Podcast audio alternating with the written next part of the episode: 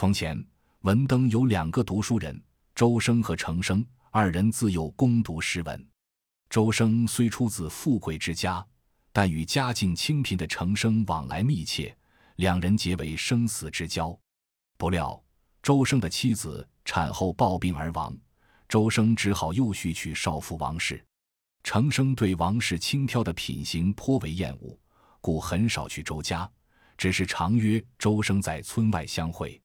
一天，周生在家设宴款待内弟时，仆人忽报程生从门口走过。周生闻听，慌忙出门相请，无奈程生执意不肯。周生哪能放过，硬把程生拖进家来。周妻王氏见了程生挤眉弄眼，不出好相。程生虽感厌恶。为了不驳周生的脸面，只好进得门来。酒宴正待开始，忽有仆人进来禀报，说家仆被押到县衙，正遭严刑拷打。众人一听大惊，忙问是怎么回事。仆人说，吏部皇上书家的木仆，竟在周家的田地放牧，周家家仆与他辩理，双方交起手来。皇上书依仗权势勾结官府，将周家家仆扭送县衙，遭到了毒打。周生闻听大怒，皇家木仆负义忘恩，他父亲昔日在我家当差，遭难被救，现在他投奔皇家狗仗人势，实在欺人太甚。说着要去皇家辩理，程生劝道：“当今强权当道，是非难分，何况官官相护欺压百姓，你能碰得过他们吗？”周生见程生言之有理，只好忍了下来。事后，周生越想越气。横下一条心，要去县衙控告皇家。家人劝阻无用，周生离开家门，直奔县城而去。周生来到县衙，将控告皇家的状子呈上。县官一看告的是告老还乡的当朝吏部皇尚书，不由大惊，心想：我若是触犯皇家，轻则要丢掉乌纱，重则性命难保。县官想到这里。立即把脸一沉，怒道：“大胆刁民，竟敢诬告朝廷大臣！皇尚书一向奉公守法，爱民如子，岂能仗势欺人？”说罢，将状纸扔在地上。周生见果然是官官相护，气愤之极，当场揭露县官无视国法、为虎作伥的罪行。县官恼羞成怒，喝道：“放肆！竟敢辱骂本官！来人呐！”众衙役应声而出，一阵棒打，周生立刻昏倒在地。这时恰好县城里捕获了三名海盗，黄尚书趁机会通县官，诬陷周生与海盗是同党，将他打入死牢，听候发落。程生得知周生去县城告状，料想此去必定凶多吉少，便急奔县城助周生一臂之力。程生到了县城，方知周生蒙冤下狱。立即来到狱中，见周生被打得血肉模糊，顿时心如刀绞，恨不得马上进京城告状，把皇上书碎尸万段，为周生报仇雪恨。周生叹道：“吾身困牢狱，小弟朝内又无熟人，进京告状有何希望？”程生坚定地说：“见死不救，还算什么朋友？我意已决，你勿挂心，明天我就进京。”程生来到京城，那京中衙门上下勒索更甚。程生身无分文，哪里有钱买通衙役？他四处奔波，控告无门，只落得整日流落街头。这天，程生闻听皇帝要出外巡猎，心想：或许天无绝人之路，我何不借此机会去告御状？转念一想，冒犯皇帝有杀头之罪。最后，他下定决心。宁可一死，也要救出周生。程生好容易打听到皇帝巡猎的路线，便提前隐蔽林中。见御驾来到，他赶忙从林中奔出，双膝跪在路旁，口喊冤枉，并把状子高高举起。御林军正要将程生捆绑，被一位御前大臣制止，问清了告状原委，将状子呈到御前。皇帝立马阅状，立即传旨。命不愿将周生一案重新复议。程生从京中归来，立即赶到狱中，将进京告御状的详情给周生讲了一遍。周生闻听，十分感激程生相救之恩。程生安慰了周生一番，要他珍重自己，耐心等候朝廷派人前来复审。说罢，便和周生告别了。从此以后，周生在狱中天天盼望部院大人来给复审。可是两个月过去了，不但冤案得不到申雪，狱中连饮食也给减了，仅仅不被饿死。周生的身体渐渐垮了下来。程生得知周生在狱中的遭遇，来监狱送饭，遭到了狱卒的百般刁难和侮辱，最后竟被狱卒用棍棒把他轰了出去。程生被赶出监狱，气愤难平，心想：周生一案，皇帝已有谕旨，难道这大小官吏竟敢抗旨不办？不然，为什么案子至今没有动静？原来皇上书在朝中有人，事先得到朝廷要复审周生一案的消息。吓得不知所措，立即去见县官，密谋对策。县官得知这一消息，不禁一惊，但转念一想，献计道：“大人不必惊慌，你与部院大人共事多年，只要送些银两，这点面子不会不给的。”年老昏庸的皇上书，经县官这么一提，才想起进京求援的计策。两人密谋已定，立即派人带上书信一封，黄金千两，珍珠百颗。日夜兼程向京城奔去。这时，部院大人接到谕旨，正准备前往文登复审案子，见皇上书差人送来书信和厚礼，心中自然明白。他收下礼物，对来人说：“回去告诉皇上书，此案请他放心就是了。”接着，他修书一封，让来人带回。仆人进京回来。即将部院大人的话原原本本的禀告了正在县衙的皇上书，并将书信呈上。皇上书和县官看信大喜，县官巴结的说：“尚书大人这回总该放心了吧？”从此，周生一案就这样拖了下来。再说，部院大人受了皇上书的贿赂，本想对周生的案子一拖了事，但又一想，拖着不办有欺君之罪，不如下去草草收场也就算了。于是，他带领随从来到了文登。程生闻听部院大人来此，便火速来到部院的临时官邸，将周生如何被皇上书陷害，如何蒙冤受刑，上告部院大人。道貌岸然的部院大人将两家仆人和当事人一起传来，为掩人耳目，他还让县官和皇上书出庭。周生被从狱中传来，已是病魔缠身。气息奄奄了，部院大人命两家仆人当堂对质。皇家木仆李逵心虚，见了部院大人，害怕起来，只得承认他放牛糟蹋周家庄稼，引起殴斗。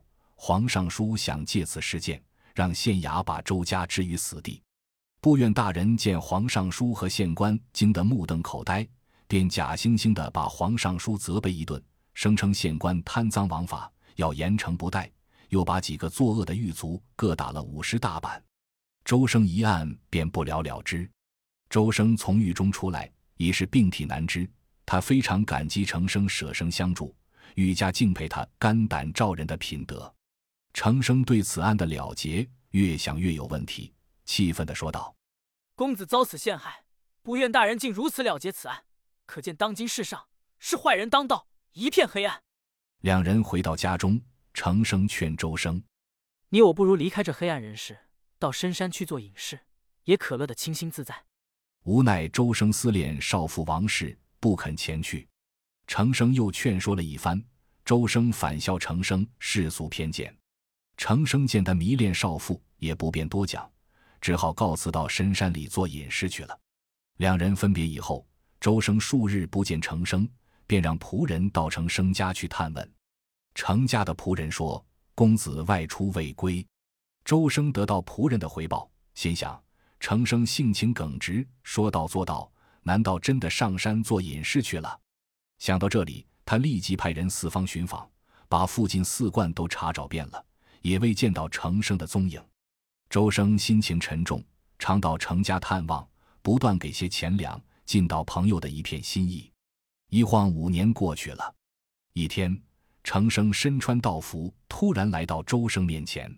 周生十分惊喜地问：“这几年你到哪里去了？让我找得快发疯了。”程生微笑着说：“到处化缘，四海为家。”周生命家人赶快设宴为程生接风洗尘。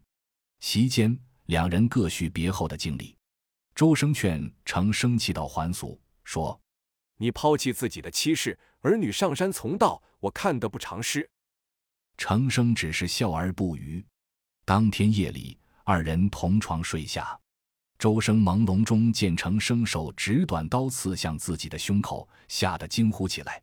周生拼命叫喊，醒来一看，发现程生已经不在床上，心想这个噩梦是吉是凶。昨晚和程生痛饮之后，同床就寝，程生为何不告而别？